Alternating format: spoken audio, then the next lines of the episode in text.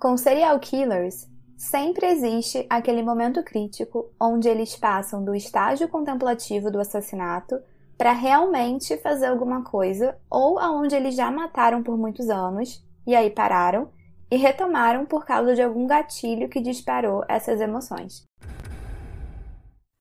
Olá, operários, sejam bem-vindos de volta à Fábrica de Crimes. Eu sou a Mari. E eu sou a Romy. E antes de qualquer coisa, a gente precisa agradecer as avaliações positivas que alguns operários fizeram no app Podcasts da Apple e também agradecer aqueles que clicaram em seguir nos outros aplicativos que não têm essa opção de avaliação, mas que para a gente é tão importante quanto, porque é uma outra maneira que o app entende que deve sugerir o fábrica para mais operários novos. E, na verdade, a gente nunca tinha agradecido por essas avaliações antes, né? E eu não sei se você chegou a ver, mas eu olhei hoje mais cedo e a gente já tá com 108 avaliações pelo Apple Podcasts. E da última vez que eu tinha olhado, eu acho que a gente tava com 99, se eu não me engano.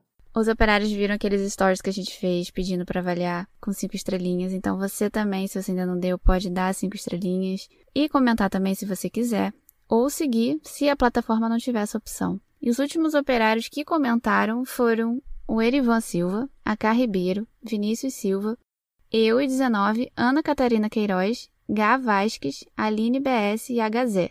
É, e a vocês, o nosso muito obrigada. E nos outros aplicativos que não permitem avaliação propriamente dita, você, operário, pode ajudar o Fábrica clicando em seguir. E pra gente isso gera o mesmo efeito porque a plataforma vai entender que vale a pena recomendar o Fábrica para mais pessoas. Exatamente. Agora, mudando um pouco de assunto, eu não sei se todo mundo sabe, mas esse episódio foi escolhido pelos operários numa enquete que rolou nos stories lá no Instagram na última sexta-feira 13. Uhum. E, para quem não sabe, reza a lenda que toda sexta-feira 13 os operários escolhem um episódio por voto popular.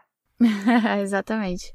Na verdade, lá no Instagram a gente colocou quatro opções, que foram o caso do Rafael Miguel, que eu tenho uma memória bem feliz dele naquele comercial de TV, sabe, de anos atrás. Era o menino do brócolis, implorando brócolis para a mãe do supermercado. É, eu lembro muito desse comercial. E o outro caso da enquete era um episódio com atualizações sobre o crime da Madeleine McCann, porque a gente gravou um episódio lá no começo do Fábrica.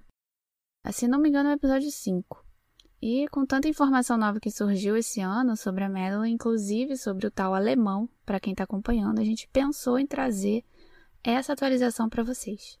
E o outro caso era sobre o Joseph Fritz, porque esse caso bizarro foi o austríaco que manteve a filha dele presa no porão por anos. Ele chegou a abusar dela.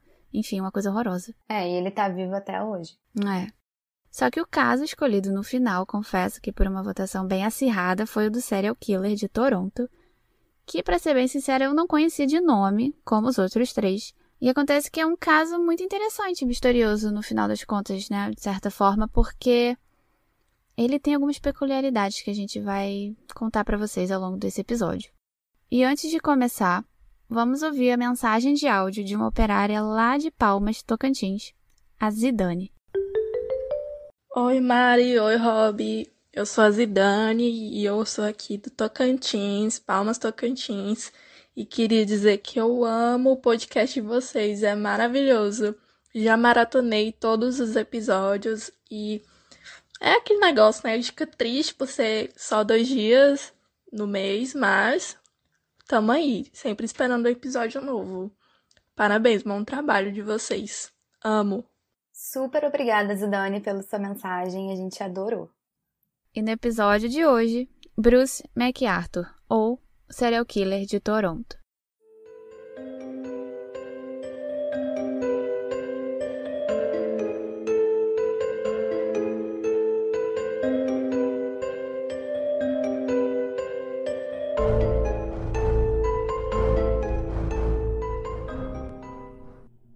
Se você fizer uma busca rápida na internet sobre o Bruce, você vai encontrar as informações de que provavelmente entre os anos de 2010 e 2017 aconteceu uma série de crimes em Toronto, no Canadá. Só que se você for mais a fundo, talvez se você pesquisar até em inglês, que é uma das coisas que a gente costuma fazer, você vai descobrir que talvez 2010 não tenha sido o ano que o Bruce começou a matar. Ao que tudo indica, mas ainda não tem comprovação disso, nos anos 70, Toronto se viu diante de uma série de assassinatos não resolvidos até hoje. E por que eu estou falando isso? Porque lá em 2010, quando a primeira vítima descoberta foi morta, o Bruce já tinha, pasmem, 59 anos de idade. E aí você deve estar se perguntando, tá, mas o que isso tem a ver? Então, segundo os criminólogos, seria muito, mas muito incomum que um serial killer começasse, digamos, sua carreira no crime com quase 60 anos de idade. E estatisticamente isso é bastante fora da curva, porque o que se vê normalmente são esses serial killers que iniciam as mortes durante a juventude e aí sim esses assassinatos vão acontecendo ao longo da vida dele. Só que no caso do Bruce, até certo momento, a polícia estava achando tudo muito esquisito, porque tudo é levado em conta na hora de se montar um perfil do assassino até prestar atenção nesses assassinatos da década de 70, justamente quando Bruce tinha uns 20 anos de idade. Ou seja, quando ele era ainda muito jovem, ativo e com total disposição para cometer assassinatos. Exatamente. E de acordo com esses especialistas, o mais provável é que eles comecem aos 28 anos por aí. E na década de 70, em Toronto, uma série de assassinatos aconteceu, como eu falei, e todos eles tinham algo em comum assim como as vítimas de 2010 a 2017. Todas as vítimas eram homens homossexuais. Entre 1975 e 78, 14 homens gays foram brutalmente assassinados de forma similar em Toronto. Só que metade desses crimes até hoje não foram resolvidos. E hoje, no centro de Toronto, existe um lugar chamado Gay Village, ou como os locais chamam, The Village, que seria traduzido como A Vila ou A Vila Gay, que é um bairro que abriga uma das maiores comunidades gay do Canadá. E pelas fotos é um bairro muito bonito, tem galerias de arte, teatros, muitas cores, então a vibe que passa é muito alegre. E lá rolam muitos eventos, tipo a Parada do Orgulho Gay, da comunidade LGBTQI, tem muitos bares, muitas opções de entretenimento. Só que, antes de tudo, pelo próprio site deles, é um local de respeito e amparo para as pessoas integrantes dessa comunidade. É, nos anos 70, inclusive, esse bairro ainda não tinha esse nome de The Village, mas todo mundo sabia que ali era meio que um local reservado para a comunidade gay. Aham. Uhum. E em 18 de fevereiro de 75, a primeira vítima que se tem notícia foi o professor da Universidade de Toronto, o Arthur Harold, de 52 anos ele foi esfaqueado numa casa que ficava bem perto da vila, onde ele teria sido visto por último. Dez meses depois, houve um outro assassinato. Em dezembro de 75, o Fred Fontaine foi encontrado no banheiro da Taberna São Carlos, que era meio que o point na época, no bairro da vila. E ele tinha sido espancado e acabou morrendo depois de sete meses em coma. Em janeiro de 77, um jovem chamado Brian Latoque não apareceu no trabalho dele nessa terça-feira. O chefe dele então ligou para o síndico do prédio onde ele morava, que chamou a polícia. E quando os investigadores chegaram no apartamento dele, o Brian já tinha sido morto há três dias. E, enfim, essas foram algumas das vítimas, né, das 14 vítimas que eu mencionei, entre 75 e 78, que além de terem a sua orientação sexual em comum, também tinham uma outra similaridade. Todos eles frequentavam os mesmos bares. Então, eu pensaria que muito provavelmente o próprio assassino também devia ser cliente assíduo dessa, desses bares. Provavelmente, exatamente. Foi o que acabou ficando evidente para a polícia. Mas, como eu disse, né, metade desses casos nunca foram resolvidos. Só que eles voltaram a ficar em evidência 40 anos depois por conta do Sr. Bruce MacArthur. Na verdade, o primeiro nome do Bruce não era Bruce, era Thomas Donald Bruce MacArthur, mas ele era conhecido pelo nome do meio. E o Bruce nasceu em 8 de outubro de 51 lá na cidade de Lindsay, em Ontário, no Canadá. E ele cresceu num local mais rural, numa fazenda, e a família dele era uma das mais bem vistas daquela comunidade. E o Bruce vivia com os pais, a Isley e o Malcolm MacArthur, que parecem que administravam um centro de adoção de crianças, e às vezes alguns pais de Toronto mandavam seus filhos, considerados problemáticos, para a própria casa dos pais do Bruce, na tentativa de meio que afastasse as crianças das influências negativas da cidade grande. E aí, durante a infância dele, o Bruce acabou convivendo com várias dessas crianças na casa dele. Iam e vinham, né? Às vezes na casa tinham, sei lá, seis, sete, até dez crianças. E por esse trabalho, a família dele era muito bem vista. E o Bruce, quando era criança, tinha um amigo bem próximo na escola chamado Mac Eacher. E de acordo com esse amigo, Bruce era aquele menino todo certinho, sabe? Que vivia puxando o saco dos professores e dedurava o resto dos amigos. Dedurava todo mundo que fazia alguma coisa de errado. Inclusive, para quem tiver curiosidade, a gente já colocou algumas fotos do caso no Instagram do Fábrica, que é podcast Fábrica de Crimes. E lá, inclusive, tem foto do Bruce ainda criança na escola. Aham, uhum. e nessa foto em particular, ela tá em preto e branco. E ela vem com algumas descrições ao lado, que a gente colocou lá no Instagram, como a Robbie falou. Então, por exemplo, vinha escrito o apelido dele, que era Snoopy, que é como se fosse bisbilhoteiro. Passatempo favorito dele, que era uma boa conversa. A ambição, que era ser bem-sucedido. E quanto ao futuro provável, ele disse o seguinte, aspas: Seu palpite é tão bom quanto o meu. Na verdade, ele quis dizer que não sabia, né, qual seria o futuro dele, ele não tinha muita ideia. E foi no ensino médio que ele conheceu Janice Campbell. Eles se formaram, saíram da cidade e se casaram. Tiveram dois filhos, um menino e uma menina. Só que uma observação. Os pais do Bruce tinham religiões diferentes e parece que tinham algumas tensões rolando dentro da casa por conta disso. E também por conta da orientação sexual do próprio Bruce. Não que ele tivesse falado abertamente para o pai que ele era homossexual, né? Mas o pai dele meio que sabia, e isso desagradava não só a ele, como também não era muito bem visto naquela comunidade. E o Bruce resolveu tentar viver nos padrões, né, que ele cresceu e tentou ignorar a preferência sexual dele durante anos, chegando inclusive a casar e ter filhos com a Janice, como a Mari bem disse. Pois é, o Bruce e a Janice se mudaram para a cidade de Oshawa, também em Ontário. Ele começou a trabalhar numa loja de departamento como assistente, e essa loja ficava mais ou menos no centro de Toronto, bem perto da vila que já estava se formando na rua Yonge. E parece que durante anos o Bruce foi bem ativo na igreja, e especula-se que ele adotou esse hábito para evitar que descobrissem que ele era gay e para tentar lidar com uma culpa que ele carregava na cabeça dele por ser homossexual. Só que lá pelos anos 90, quando ele tinha uns 40 anos mais ou menos, ele começou a atrair a Janice com outros homens. E um ano e meio depois, ele resolveu contar tudo para ela. Ele revelou a orientação sexual dele. Só que eles continuaram vivendo juntos, mas já não como um casal. E logo depois que eles terminaram o casamento, que durou uns 25 anos, ele começou a namorar um homem, e eles namoraram por quatro anos, mas não deu muito certo porque parece que o namorado dele não queria um relacionamento sério com ele. É, isso deixou o Bruce muito mal. Ele ficou muito abalado. Ele chegou a procurar ajuda psicológica para lidar com essa situação. E parece que ele ficou tomando uns remédios bem pesados por cerca de um ano. E além disso, o filho dele também dava muito problema né, o filho que ele teve com a Janice, ele chegou a ser preso, esse filho, por assediar mulheres por telefone, e o Bruce também começou a enfrentar dificuldades financeiras.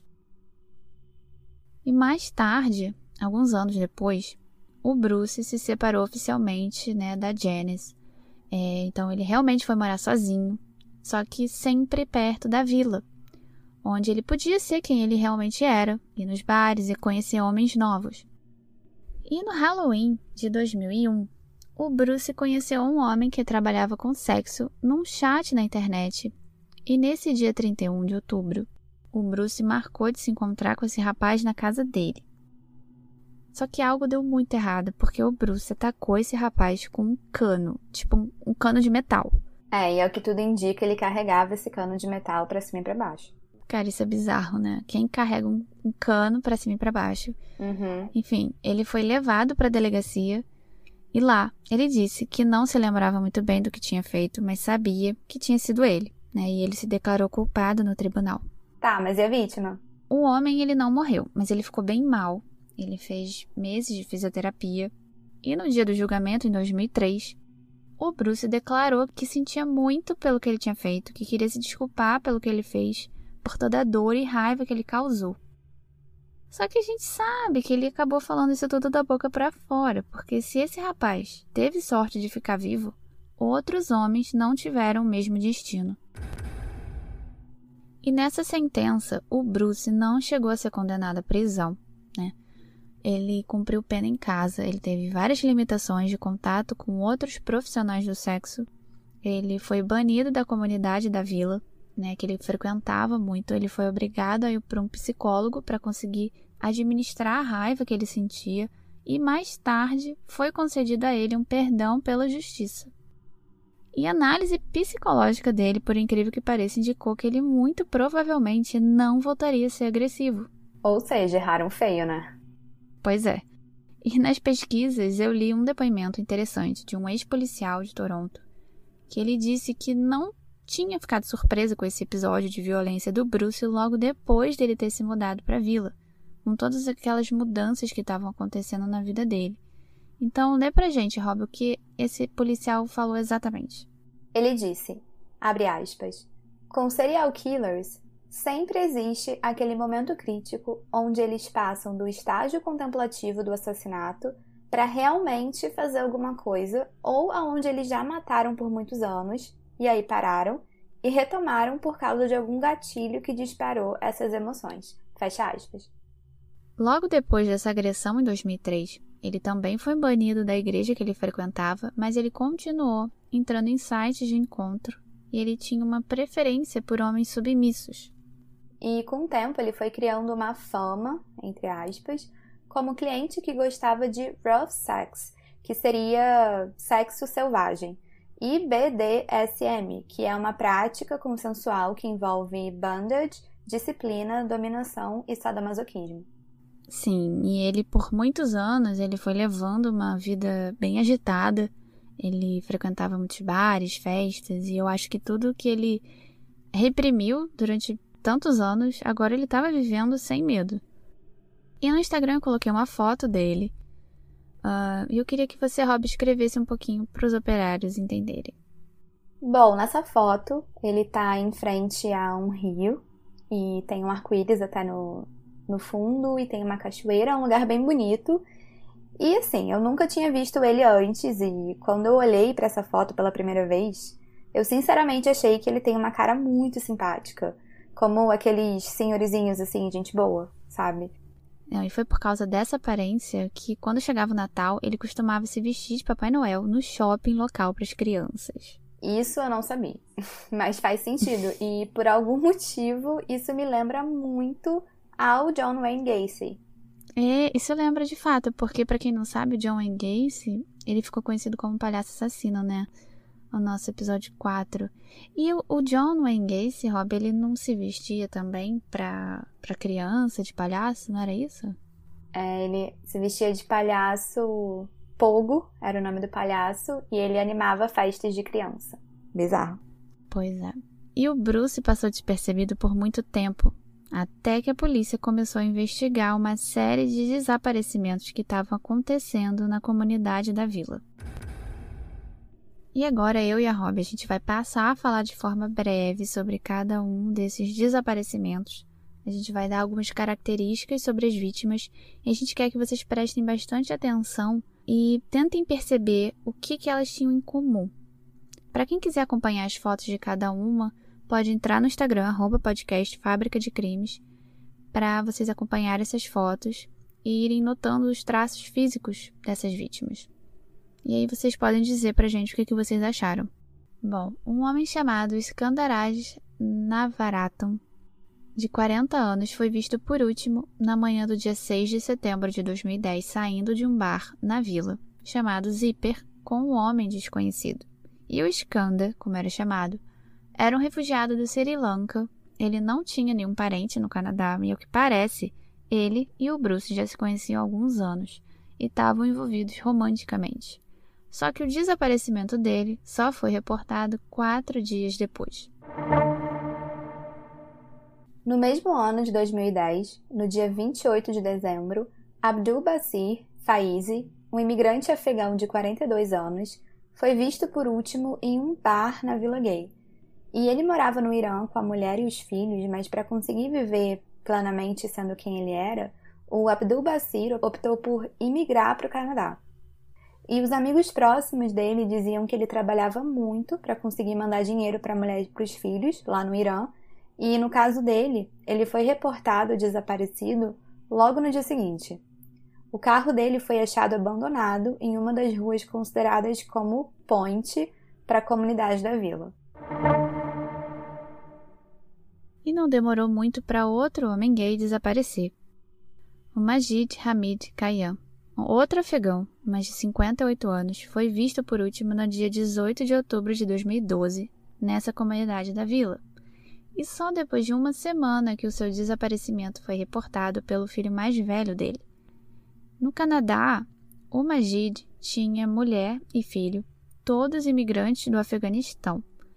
Eles se separaram em 2002 e parece que o Majid tinha alguns problemas com bebida e costumava frequentar muito esses bares da vila. Três anos depois, em 14 de agosto de 2015, foi a vez de Soros Mahmoud sumir.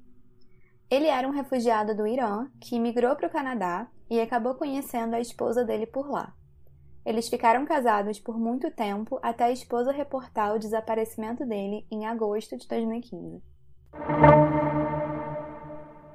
No mesmo mês, em agosto de 2015, Kirushna Kumar, de 37 anos, também desapareceu, só que nesse caso ninguém notou o sumiço dele. Ele também era um imigrante vindo do Sri Lanka a bordo de um navio de carga em 2010 e na verdade ele tinha uma ordem de deportação, mas ele vivia se escondendo na comunidade de refugiados de Sri Lanka, lá em Ontário. Ele trabalhava como faxineiro e, como eu disse, ninguém notou o desaparecimento dele. No ano seguinte, em 21 de abril de 2016, Dean Lizowick foi visto por último no abrigo Scott Mission. Ele era um dos imigrantes que moravam no Canadá, mas que não tinham uma casa ou apartamento para viver. O Dean morava nesse abrigo e no dia que ele sumiu, ninguém reportou o sumiço dele. Talvez porque o pessoal do abrigo achasse que ele tinha saído porque teria achado um lugar melhor ou talvez um emprego, não sei. E em 20 de março de 2017, no ano seguinte, Celine Issan, de 44 anos, foi visto por último perto da rua Yong, na comunidade da vila. E no caso dele, um amigo reportou o sumiço para a polícia um mês depois, em 20 de abril. Ele era um cidadão da Turquia, originário de Istambul, e para os conhecidos ele era descrito como um homem amável. Andrew Kissman, de 49 anos, foi visto por último no dia 26 de junho de 2017 na Vila, um dia depois da parada do orgulho gay ter acontecido e o seu desaparecimento foi reportado três dias depois. O Andrew, ele não era imigrante. Ele gostava de trabalhar de forma voluntária na Toronto's People with AIDS Foundation, que literalmente traduzindo seria a Fundação de Pessoas com AIDS de Toronto.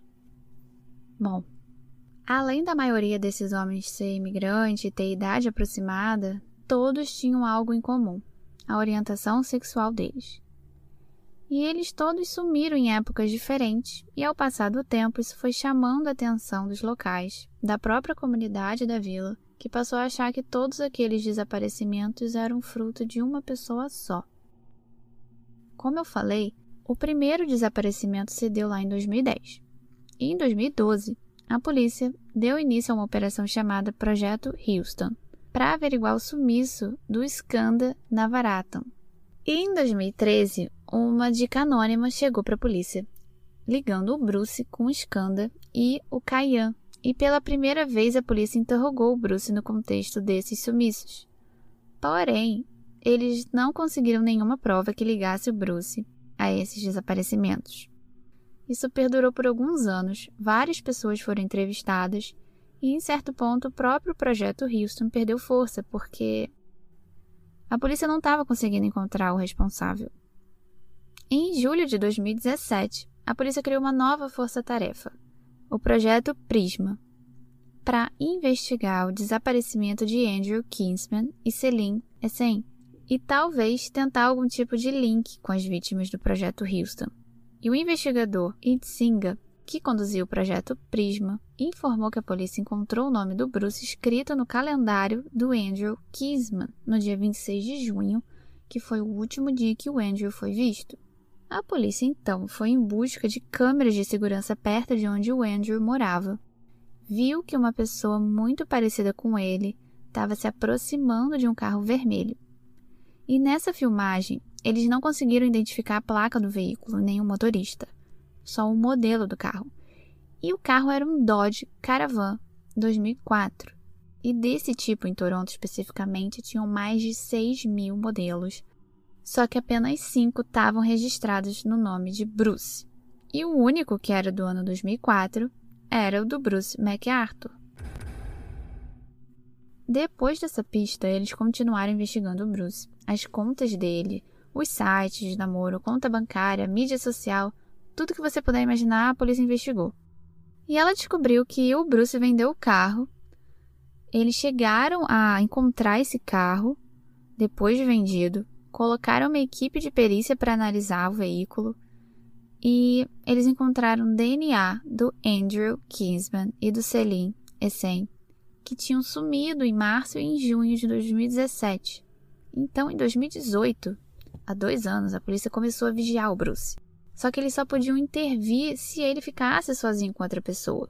Isso porque eles tinham um mandado de busca por causa do DNA encontrado no carro dele. E um belo dia, a polícia, seguindo Bruce, viu que ele finalmente ficou sozinho com um homem. Ele levou esse homem para casa dele, num encontro romântico, e nesse momento a polícia resolveu agir.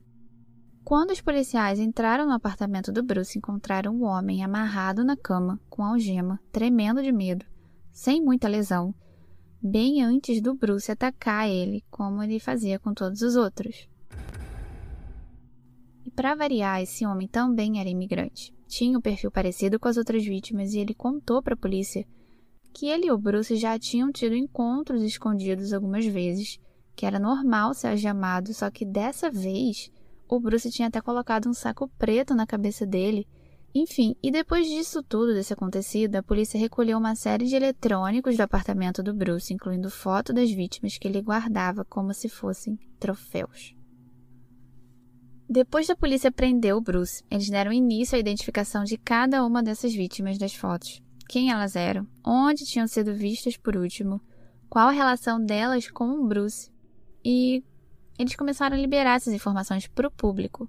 Sim, porque a própria comunidade LGBTQI, já vivia com medo há algum tempo, porque afinal tinha um serial killer matando homens homossexuais. E o irônico, se é que eu posso falar de ironia, né, é que o próprio Bruce era gay.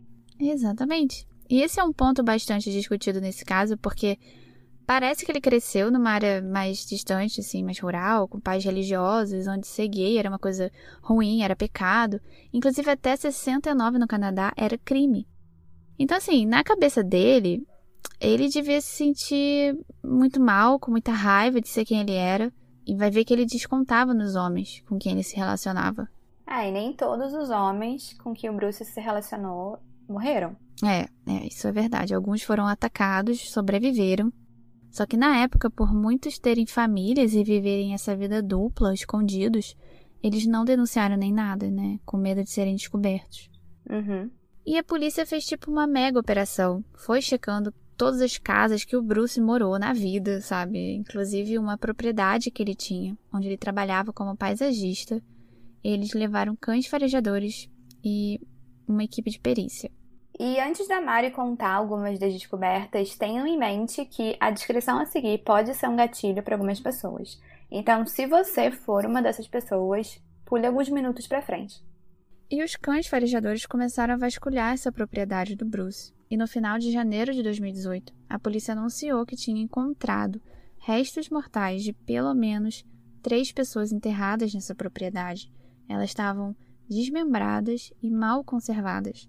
Isso dificultou muito os trabalhos da polícia de identificação. Só que eles conseguiram entender que os três corpos pertenciam ao Majid, Sorush e Dean Liswick. E ao longo de 2018, a polícia foi descobrindo os corpos das oito vítimas que a gente mencionou anteriormente, e o Bruce foi considerado o serial killer mais prolífico do Canadá, porque a polícia tinha certeza que o Bruce não tinha matado só esses oito homens, de 2010 a 2017, mas vários outros que ainda não tinham sido documentados, principalmente nas viagens que ele costumava fazer a trabalho. Sim, então até hoje podem ter outros assassinatos e desaparecimentos que não foram resolvidos, só que em outros estados do Canadá. E no ano passado, aos 68 anos de idade, de acordo com o site Global News Canada, o Bruce foi sentenciado à prisão com possibilidade de condicional só daqui a 25 anos pelos oito assassinatos. Só que as famílias das vítimas, algumas não ficaram felizes com essa decisão do juiz. Elas queriam, na verdade, prisão perpétua para o Bruce, mas os próprios policiais explicaram que quando o Bruce for elegível por essa condicional, ele já vai ter 91 anos e, segundo os policiais, é provável que ele já não esteja mais vivo. E o juiz declarou o seguinte: lê pra gente, Rob. Sentenciar o acusado a uma inelegibilidade de condicional até os 116 anos de idade é simbólico. Existe uma linha tênue entre a punição, que é o princípio apropriado para a sentença, e a vingança. Então, operários, esse foi o episódio de hoje, que foi inclusive pedido por vocês naquela votação da última sexta-feira 13. Sim, lembrando que você pode nos avaliar no aplicativo que você usa para ouvir a gente e clicar em seguir se o aplicativo que você usa não tiver a opção de avaliação. E na próxima sexta-feira 13 é você que escolhe o episódio. E lembrando que a gente tem episódio todo dia, 1 e 15 de cada mês. Isso aí.